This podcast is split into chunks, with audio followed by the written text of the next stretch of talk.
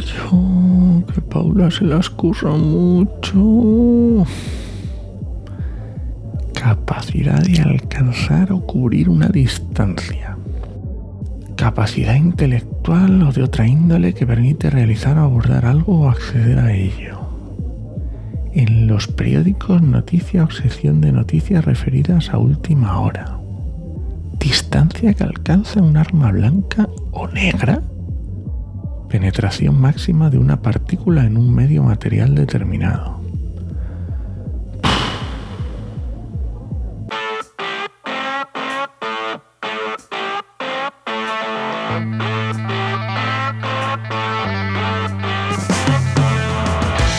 Bienvenidas y bienvenidos a RSC, Rescate Sostenible Corporativo. Tu podcast salvavidas para sobrevivir en la selva de la sostenibilidad sin morir en el intento. Somos Paula Baldó, transformadora sostenible que puedes encontrar en enviral.es y Enoc Martínez, estratega de la comunicación que puedes encontrar en enochmm.es. Hola, hola Paula. Hola, ¿qué tal? ¿Cuánto tiempo sin decir hola, hola? Segundo intento. Bueno, lo hemos intentado, la primera vez no ha salido, pero la segunda ya parece que va bien. Sí, a ver Así si no te volvemos a tener problemas técnicos. Que también Vale. suceden, para que la gente lo sepa, que esas cosas pasan. No pasa nada. Y si tiene que ser a la tercera para ir acorde con el episodio de hoy, pues oye, pues va que sea No, la no tercera. pasa nada, a la tercera va la vencida. Bueno, ¿de qué vamos a hablar hoy? Pues hoy vamos a hablar de un tema que a las empresas suele traer un poquito de cabeza, que es el alcance 3. Muy bien. Así eh, suena un poco etéreo. si no sa- etéreo, sobre todo si no sabéis de qué estamos hablando. Pero vamos a, A ver. centrarlo en huella de carbono para empezar. Vale. Bien, bien. Y entiendo que si es alcance 3, tiene que haber un alcance 1 y un alcance 2. Exacto, hay un alcance 1 y un alcance 2, pero las empresas que calculan o tienen intención de calcular la huella de carbono de sus organizaciones, recordatorio importantísimo, esto es solo para emisiones de organización de la empresa, no de los Mm, productos o los servicios no que hagamos, que es vale, una cosa perfecto. distinta, tienen varios alcances. Es depende un poco de la extensión hasta donde queramos llegar. Entonces, el 1 y el 2 Cuando dices alcances, es lo que intuitivamente se te viene a la cabeza cuando piensas en alcance. Sí, en realidad sí. En realidad es hasta dónde quiero llegar. Lo que pasa que hablar de lo que en- engloba el alcance 1 y el alcance 2, que ahora hago el repaso rápido, es obligatorio cuando haces un cálculo de huella de carbono por cualquier metodología oficial. Y el alcance 3, en cambio, suele ser voluntario. No en todos los casos, ¿vale? La norma, la norma ISO que va asociada a huella de carbono, esa sí que te obliga a meter el alcance 3. Pero en general suele ser voluntario. Vale. Eh, Ahora. mm, Esto quiere decir que no lo hace nadie, ¿no? Esto quiere decir que lo hace muy poca gente. Nadie, no, no vamos a decir nadie, nadie, pero lo hace poca gente. Entonces, para entender un poco hasta dónde llega cada alcance, Venga. suena un poco redundante la idea, pero bueno, va por ahí. Por un lado tenemos el alcance 1, que son las emisiones directas, es lo fácil de entender, es qué emisiones de carbono genero yo en mi proceso, con mis vehículos, eh, mm, con Mi las cosas que yo tengo, con, mm, con, pues si tengo mm, equipos de refrigeración que emiten gases de efecto invernadero, pues con, con todas esas cosas que yo tengo, o sea, lo que yo tengo así a mi alcance, valga la redundancia, eso es el que sería el uno, que son las directas. Vale. Las dos son las indirectas, porque vienen de la bueno, no iba a decir la electricidad, en realidad es de la energía que compro. Es decir, yo no produzco electricidad, pero sí la consumo. Y el proceso de generar esa electricidad en alguna parte del mundo donde se esté produciendo genera emisiones. Entonces tengo que incorporar el- la proporción de esa generación de energía a mi cálculo. Y eso sería el alcance 2. Que yo entiendo que es una cosa relativamente sencilla para él, vamos a decir, la mayoría de las empresas. Porque Sí, es un, que... es un proceso bastante, bastante asequible y, y accesible porque además es un dato que tenemos. O sea, Claro, normalmente factura- tenemos, o sea, tienes la factura de la luz y es luz, si por ejemplo lo que tienes es una caldera de gasóleo o, o un proceso o, o unos equipos o unas maquinarias que funcionan con gasolina o, o diésel o lo que sea, esos datos de facturas también los tienes. Entonces, bueno. mm, Y además entiendo que los, los, por- los porcentajes, las, las cargas de emisiones, está todo eso tabulado y para no sé qué gasolina se sabe cuánto emite. Sí, Vale. sí, sí. Incluso, eh, a ver, hay cosas incluso que puedes hasta llegar a pedir el dato al proveedor. Es decir, el propio, si por que lo ejemplo, tiene, vamos. si tú compras, porque tienes una maquinaria que funciona a diésel en tu proceso productivo y o tienes una, algo así, y- o una máquina de vapor, por ejemplo, o algo así, y Algo de compras más a... complicado, Me sí. da igual, mm, es que no, no quiero decir ninguna marca, pero bueno, si tú compras a, a- a una marca de estas de las de gasolina y diésel de, todo, de que conocemos todo el mundo, ellos saben lo que implica perfectamente esa... Esa, esa, esa producción, ¿no? Entonces Así te lo que- pueden decir. Decimos que eh, hacer el alcance 1 y 2, digamos que está bastante sencillo o bastante al alcance Sí, de la mayoría de las empresas. de la mayoría de las empresas. Vale. El problema y el dolor y el punch está en el alcance 3, que son otras emisiones indirectas. O sea, y ahí ya es un saco roto. Así, o sea, literalmente, otras. Otras emisiones indirectas, se llama así. Otras emisiones indirectas. Pues indirectas antes solo se consideraba la, la, de, pues la energía que comprabas, o el vapor, o el calor, o el frío que utilizas para tu propio uso, pero luego hay un montón de fuentes de emisión que no son tuyas directamente, ni son de esas de electricidad, ni calor, ni frío, que sí que están ahí. Y es lo que se entra en alcance 3 y da un dolor de cabeza tremendo. Ponnos algún ejemplo para que nos hagamos una idea de para que nos hagamos la idea. Uno de los fáciles y que suelen incluirla algunas de las empresas que optan por trabajar en el alcance 3, los viajes de los, emple- eh, de los empleados, por ejemplo, de trabajo. Los recorridos de trabajo, pues eso, si tienes que hacer muchos viajes de empresa o lo que sea, pues todas las emisiones de esos viajes, que evidentemente el avión, por ejemplo, no es tuyo, es de Iberia o Volotea o, o quien sea, ¿no? Pues esas emisiones mm, son, son indirectas. Los residuos que generas también generan emisiones. Entonces también tendrías emisiones indirectas. Ahí. Pero también eh, que pase con tu producto o tu servicio al final de su vida puede generar emisiones. Y eso Mm. también son indirectas. O en el uso.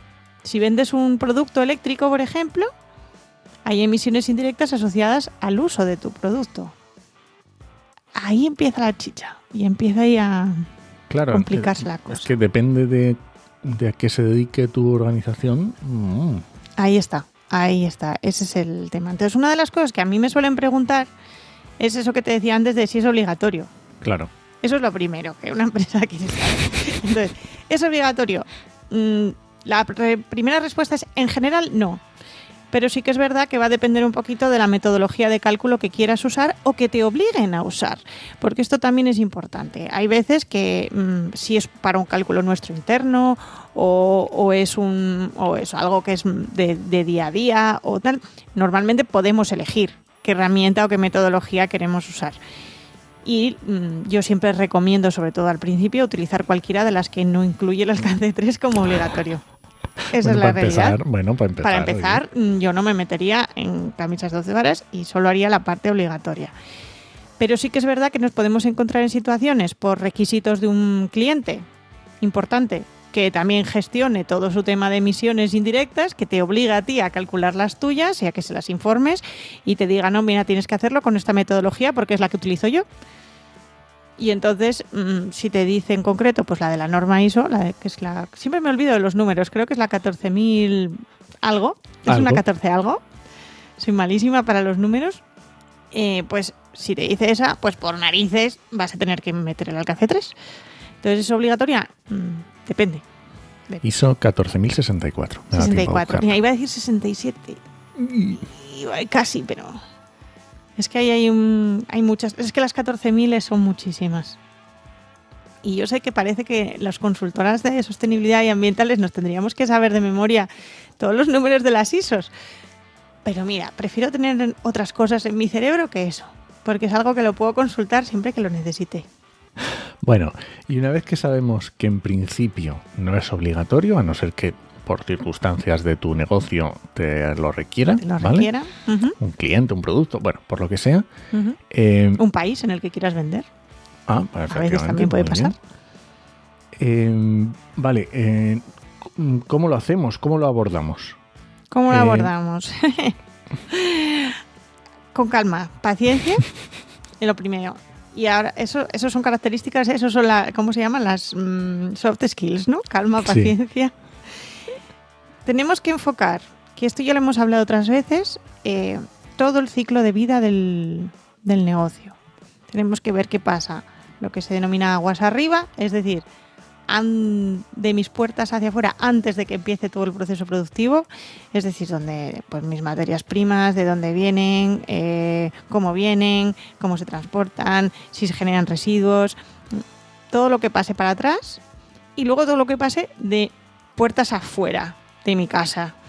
Es decir, una vez que yo he sacado fuera ese producto, pues también cómo lo muevo, cómo lo transporto, si se tiene que mantener refrigerado, en qué condiciones y cómo se mantiene refrigerado, cuánto tiempo, eh, qué pasa al final de su vida útil. Mm, Si, por ejemplo, tenemos un modelo de franquicia, ¿qué hacen mis franquiciados? Que eso podría complicarlo todavía todo esto muchísimo más. Pero también podemos tener en cuenta, y deberíamos tener en cuenta si lo queremos hacer más completo, pues mis inversiones. ¿Dónde están mis inversiones? Hay, claro, empresas muy grandes que, aparte de su negocio, tienen su capital, lo mueven y invierten, ¿no? Pues, eh, ¿dónde tengo mis inversiones? ¿En qué estoy invirtiendo? ¿Y cuándo, cuáles son las emisiones asociadas a mis inversiones? O si tengo determinadas inmuebles o, o- o demás, pues, mm, ¿cuánto emiten la existencia de esos inmuebles? Claro, por lo que estás diciendo, entiendo que, digamos que estás calculando absolutamente toda la huella de carbono de todo lo que vaya asociado a tu organización. A tu organización, exacto. Todo, todo, todo, todo, todo. ¿Qué es lo que... A ver, evidentemente, eh, todas las metodologías también te lo dicen. Hay que tener en cuenta los, los datos que son relevantes e importantes respecto a, a lo que tú haces. Quiero decir, no merece la pena volverse loco loca intentando saber eh, cuánto, eh, cua- cómo viene, en qué transporte un material o una materia prima que es el 0,0001% del producto que fabrico Ya. porque no va a ser relevante. O sea, tengo que mm, centrar un poco Sí, en aquellos bueno, por datos. lo menos por lo menos para empezar tienes que empe- tienes que tenerlo todo en cuenta y luego mm, hacer un análisis, un proceso de análisis Un de decir análisis. por dónde empiezo, qué partes me interesan primero, qué partes tengo que a lo mejor ver si son relevantes o no y ver si son relevantes o no, y luego ahí decidir. Entonces, ¿qué es lo que normalmente una empresa suele trabajar habitualmente cuando empieza con alcance 3? El, el caso típico es el de los viajes de trabajo. Eh, hay gente que incluso añade que porque es relativamente sencillo, eh, no solo los viajes de trabajo, sino, por ejemplo, todos los trayectos que hacen los empleados de su casa a las oficinas y de vuelta. eso es, desplazamientos. eso es, un- es una cosa fácil.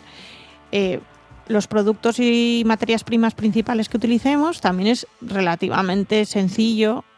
Y digo relativamente, depende del- del mucho el ciclo- sector, el ciclo. el ciclo de vida del producto, claro. Eh, pues, mm, pero bueno, es ma- medianamente manejable.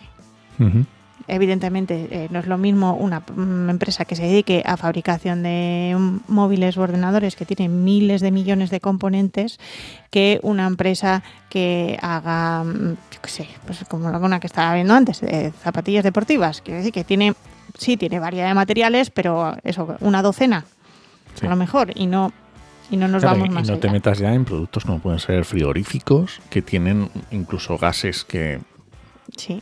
requieren una eliminación bastante delicada. Cada, sí, exacto. Otra cosa que se suele hacer bien y suele ser relativa, también bastante más sen- sencilla de ir incorporando, eh, la relacionada con los residuos. Si tenemos un buen sistema de gestión de residuos interno, que normalmente cuando llegamos al punto de huella de carbono ya solemos tener trabajado el tema de los residuos desde hace tiempo, o eso debería ser, eh, también es fácil. También es fácil conseguir la información porque nuestros residuos están registrados, vamos a tener nuestro libro de residuos, ¿verdad? Empresas que tenéis vuestro libro de residuos. Sí, sí, sí.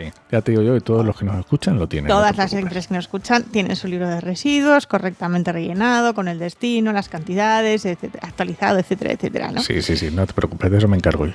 Entonces, mm, eso también es fácil. ¿no? O otros consumos que hagamos, pues consumo de agua, por ejemplo, si nuestro producto o nuestro proceso implica un consumo de agua, esa agua si se limpia, si se, si se depura, si se hierve, si lo que sea con ese manejo de agua también. Se puede hacer cosas. ¿Dónde está la parte donde perdemos control? Perdemos control en lo que pasa después de puertas afuera, o sea, una vez que nuestro producto, nuestro servicio ha salido de casa porque mm, necesitamos mucha información de toda nuestra cadena de valor hasta el usuario final y sobre todo qué hace el usuario final con nuestro producto, nuestro servicio, que eso podemos presuponer que hace determinadas cosas y un uso normal y razonable, pero creo que todos hemos visto alguna vez algún vídeo de gente eh, utilizando cuchillos para montar muebles. O sea, quiero decir que no sé, de qué me habla, no sé de qué me habla usted, señora. ¿Verdad? O sea, pero creo, creo que es algo que, que hay un uso razonable y luego deberíamos conocer nuestro producto lo suficientemente bien como para saber qué pasa al final de su vida útil. O sea, yo creo que las empresas saben perfectamente cuánto dura realmente, cuál es la durabilidad esperada, aunque haya luego malos casos de uso o, o fallos, que bueno, que evidentemente hay veces que hay productos que fallan antes de tiempo, ¿no? Para eso están las garantías y demás.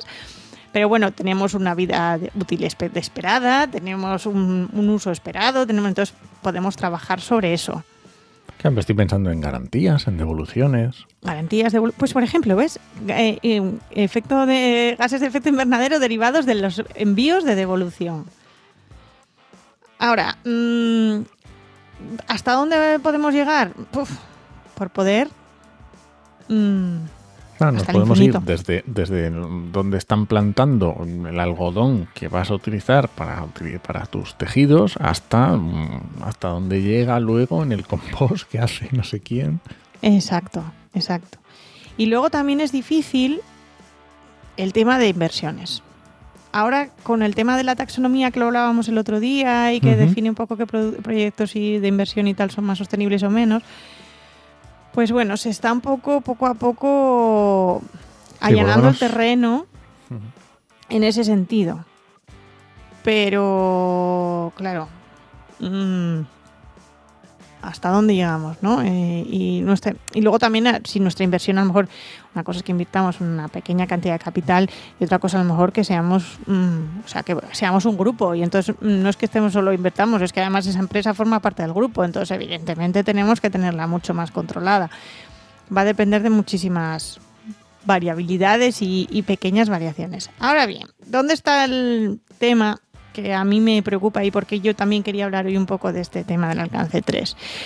Porque la realidad es que como es algo complicado de hacer y como decíamos antes, pocas empresas están animándose, da la sensación de que muchas organizaciones cuando publican su impacto a nivel de cambio climático tienen un impacto muy pequeñito, porque mm, proporcionalmente a lo mejor pues emiten unas cantidades de CO2 con alcance 1 y 2 bastante ridículas. O sea, mi, yo misma, mi alcance 1 y alcance 2 es totalmente ridículo, porque además como teletrabajo desde casa, no sé qué, o sea, es minúsculo.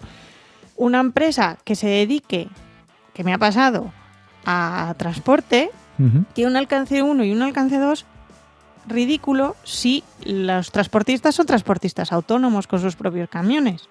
Claro, porque eso se lleva cada uno su historia. Porque esos llevan cada uno su tal y estarían en ese alcance 3. Entonces nos vamos a encontrar con que hay muchos casos de greenwashing intencionado o no intencionado. Aquí ya no lo voy a juzgar, dependerá. Habrá de todo. Porque muchas empresas donde tienen el impacto gordo real en el cambio climático es en las cosas que están en el alcance 3. Y o no se atreven a hacerlo, o no se han lanzado a hacerlo, o no son capaces de, o no pueden económicamente, que eso también es otro tema. ¿no? Pero es donde está el verdadero impacto. Entonces, hay que analizar mi negocio un poco también de, ¿me conviene o no decir el alcance 3? Depende de la transparencia que quieras. Yo ya sabes que soy ultra mega fan de la super transparencia y cuanto más mejor. Pero también hay que ser consecuente de que muchas veces si quiero hacer ese ejercicio de transparencia voy a tener que trabajar ese alcance 3 porque mis impactos están ahí. Y no en el alcance 1 y 2. De hecho, eh, justo estábamos antes hablando mm, de la empresa esta que estaba viendo de marca de, zapatillas que ha hecho un ejercicio increíble. Es que además no quiero hacer publi porque no. No, pero, lo decimos. Eh, bueno, Beja se llama la, empresa de, de, zapatillas deportivas, ha hecho un ejercicio increíble de cálculo de huella de carbono y de emisiones porque se han dado cuenta, y de hecho, si lo miráis en la web, se puede. En tienen no tienen una sección de sostenibilidad, no, tienen una sección específica para lo que es las emisiones. Muy grande, muy grande, ¿vale? Es un, hay mucho que leer y muchísima información. Personalmente considero que está bastante bien explicada, aunque un poco caótica según para qué consumidor o consumidora, ¿eh? Pero bueno, está bastante bien explicada y ellos mismos se han dado cuenta de que su alcance 1 y su alcance 2 eran ridículos. O sea, que el impacto gordo estaba en el alcance 3. Que proporcionalmente, o sea, no me sé el número de memoria, pero es como si te digo que mm, entre alcance 1 y alcance 2 eran cientos de toneladas y si usaban solo alcance 3 eran decenas de miles de toneladas. Entonces han hecho un esfuerzo y un trabajo muy profundo que se nota que está trabajadísimo para dar esa información. Claro, es que a lo mejor la, la, el regusto que me queda es que no como organizaciones no deberíamos decidir alcance 1 y 2 y ya está. Por lo menos deberíamos plantearnos y hacer una aproximación, quiero decir. Este eh, análisis primero que tendríamos que hacer de decir, vale, si hiciéramos alcance 3, ¿hasta dónde tendríamos que llegar? ¿Qué tendríamos que medir? O hasta dónde podemos. Hay veces que la frase es podemos. ¿Hasta dónde podemos llegar? pero por lo menos hacer unos números gordos y decir, vale, pues en el alcance 3 nuestro tendría que entrar esto, esto, esto y esto. Y mm, calculo que más o menos sería así, así, así. Por lo menos para sacar unos números y decir, vale, el alcance 3 implica a lo mejor un 10 o un 15% de, nuestro, de nuestro, nuestra producción.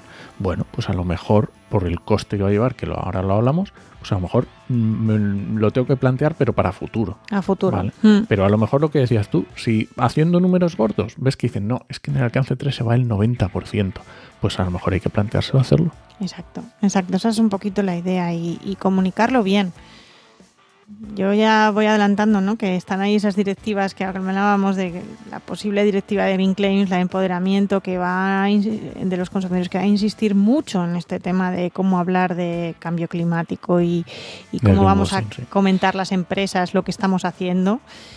Y claro, mm, la falta de un alcance 3 en algunos sectores va a ser peleaguda, porque hay sectores que es claro y evidente. Efectivamente, es que va a haber sectores donde el alcance 3 es primordial. Entonces, si una empresa de ese sector no tiene alcance 3, una empresa de gestión de residuos que no me meta alcance 3, a mí me mata, por ejemplo. Ya. Porque mm, tiene, o sea, tiene, y solo el proceso de los residuos implica bastantes emisiones un vertedero, una empresa que gestiona que tiene la gestión de un vertedero, por ejemplo, ¿no? que también están ahí produciendo durante 30 años gases metano que muchas veces se queman y tal. Mm, uno de los principales gases de efecto invernadero, bastante más preocupante que directamente el CO2, el, metano. Y nos encontramos con que solo hay alcances unos y doses. Ya lo has dicho tú antes, una empresa que solo subcontrate, obviamente. Claro, cuantos más procesos tengas subcontratados internamente, tienes poquísimo. Uno y dos es muy poquito. Vale, y viendo ya, por lo menos ya hemos visto cómo afrontarlo, qué empresas deberían mantener, o sea, por lo menos sabemos qué pasos hacerlos, qué empresas deberían planteárselo, pero claro, hay una cosa que hemos mencionado ya varias veces y que yo estoy intuyendo que el coste de esto no va a ser barato. Eh, no, no, la realidad es que no. Así como sí que te vas a encontrar eh, ofertas de consultoras que te van a hacer un alcance 1 y un alcance 2 mm, muy básico, por precios muy, incluso a veces que me parecen un poco ridículos y humillantes, mm, lo siento, pero es así. O sea, ha habido una especie de competencia brutal por este tema a nivel de, del sector y, y, todo el mundo te hace alcance 1 y 2 con la calculadora del Miteco. Claro. Y da para lo que da esa calculadora y hay a veces fallos de concepto, pero bueno, independientemente de eso. que lo haga también influye mucho. Sí, sí, sí, sí, eso también. el alcance 3 implica esfuerzo por todas las partes. Eh, implica unos costes económicos clarísimos. O sea, no vas a encontrar un alcance 3 a, precio de saldo. O sea, mm, y cuanto más compleja y más grande sea la organización, más, y sobre todo cuanto más amplio quieres hacer ese alcance 3 y más datos quieras meter y más cosas quieras trabajar. Eh, o sea, está claro que ahí hay son muchas horas, muchas horas de investigación de los consultores o las consultoras, muchas horas de trabajo de la propia organización, recopilando información para que luego las analice el consultor o la consultora. Para que nos hagamos una idea, eh, para que hagamos una idea de la magnitud, estamos hablando de personas año. Quiero decir, personas que se dedican un año a analizar. El, el, ejemplo que estábamos hablando antes, el de Berra, lo pone que para, para conseguir determinada información han tenido que estar dos personas del equipo investigando durante un año para conseguir toda la información. Y aún y todo no han conseguido toda, toda, toda, toda. Claro, pero hagamos una idea de dos sueldos de dos personas durante un año. Simplemente de coste personal. Sí, sí. es... verdad que han hecho un alcance 3 en este caso eh, completísimo. ¿eh? Aquí no se han dejado absolutamente nada. Yo creo que es de los más completos que he visto en mi vida. Bueno, pero tampoco esta es una empresa multinacional que tenga una complejidad. Bueno, oye, tiene su complejidad, pero bueno. Pero sí, sí. Entonces, bueno, que nos hagamos a la idea de que no estamos hablando de, que en un mes lo resolvemos. Ya. O sea, es un proyecto para planteárselo a medio plazo o a... Sí, es medio largo. Medio largo. si lo queremos hacer bien y en profundidad. Insisto, ¿me conviene hacerlo? También depende para qué vaya a utilizar yo la huella de carbono, es lo que digo siempre. Mm, voy a es para un uso interno y tal, es para comunicar, es porque me lo piden desde fuera, eh, es porque quiero tener el sello del registro de huella de carbono del ministerio. Pues, pues mira, sinceramente, eh, el registro de huella del ministerio es alcance 1 y 2. No te van a. Puedes pedir alcance 3. Ahora bien, eh, lo puedes meter pero hay un tema que es por lo que las empresas y el sello del Miteco mmm, cojea un poquito, que es que eh, así como la mayoría de las pymes, el sello del Miteco le sale, bueno, el sello sale gratuito, ¿vale? No te cobran por la certificación.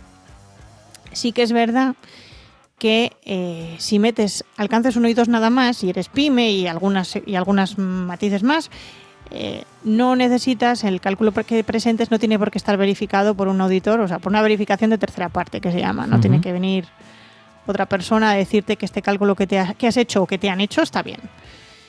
En cambio, si metes alcance 3, esa verificación te la van a exigir. Por lo tanto, ya además de hacer el cálculo, con los costes que te puede implicar, vas a tener que pagar una auditoría de verificación. Que, y entonces, ¿Qué hace la mayoría de las empresas? No calcula alcance 3 en, para el sello del MITECO, hace el 1 y el 2. Porque le implica un sobrecoste que no quiere asumir.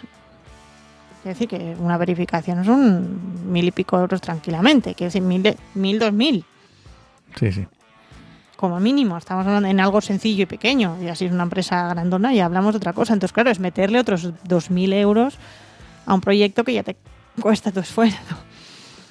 Vale, bueno, por lo menos nos ha quedado claro que alcance 1 y 2 es obligatorio, alcance 3 tiene sus... Eh, hay que pensárselo, pero por lo menos que nos lo planteemos. Yo creo que es interesante que las empresas que nos lo escuchen, por lo menos se lo planteen y digan, a ver, lo necesito, mm, ¿cómo lo puedo hacer? ¿Qué recursos tengo? Eh, ¿Va a ser significativo? Y por lo menos planteárselo. Hmm. Sí, de hecho yo recomendaría que hicieran ese análisis previo, que si no lo pueden hacer ellos pueden como siempre pidieron ayuda externa, eso está claro. Pero bueno, yo creo que internamente es algo que, se puede hacer relativamente fácil ese decidir si ese alcance 3 es suficientemente importante o no, sin llegar a números. O sea, es en plan, eh, en el momento en el que metemos transporte, metemos procesos subcontratados, eh, tenemos franquicias, eh, tenemos ese tipo de cosas, Mm, me paso el día volando, porque a lo mejor mi, el negocio implica estar viajando de punta a punta mm, durante todo el año. y, esto no es una exageración, o sea, yo he visto ofertas de empleo en las que te dicen que estás viajando el 60% del tiempo. Sí. Y, y, como, y demás, incluso las he llegado a ver de que estás viajando más del 60% del tiempo. Entonces, tener eso, si tienes mucho volumen de ese perfil de gente en tu, en tu compañía, pues entonces a lo mejor mm, sí que estamos hablando de un alcance 3 importante. Muy bien, pues más o menos lo hemos eh, hecho todo. ¿Algo que nos quede por decir? Mm, yo creo que no, que por ahora no, que nos pregunten, como siempre. hacemos otro RSC contesta, cómo lo llamas del otro día? RSC responde. Responde, responde, eso es. RSC responde Que, Muy que, bien, de hecho pues, algunas cosas nos preguntan por, por Twitter y eso, ¿eh? Que, Sí, eh, nos preguntaron el otro día y por LinkedIn también, así que y por. LinkedIn, sí, sí. encantados de responder. Encantados los dos, sí, sí. Muy bien, pues nos vamos. Perfecto. Pues muchas gracias por escucharnos y puedes dejarnos comentarios y sugerencias en podcastidae.com o en tu reproductor preferido. Hasta la semana que viene. Nos escuchamos.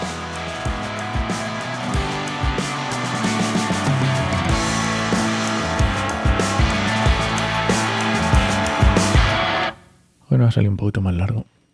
Sí, a lo mejor nos hemos enrollado de más. Es que este tema Es que lleva tela, es ¿eh? complicado.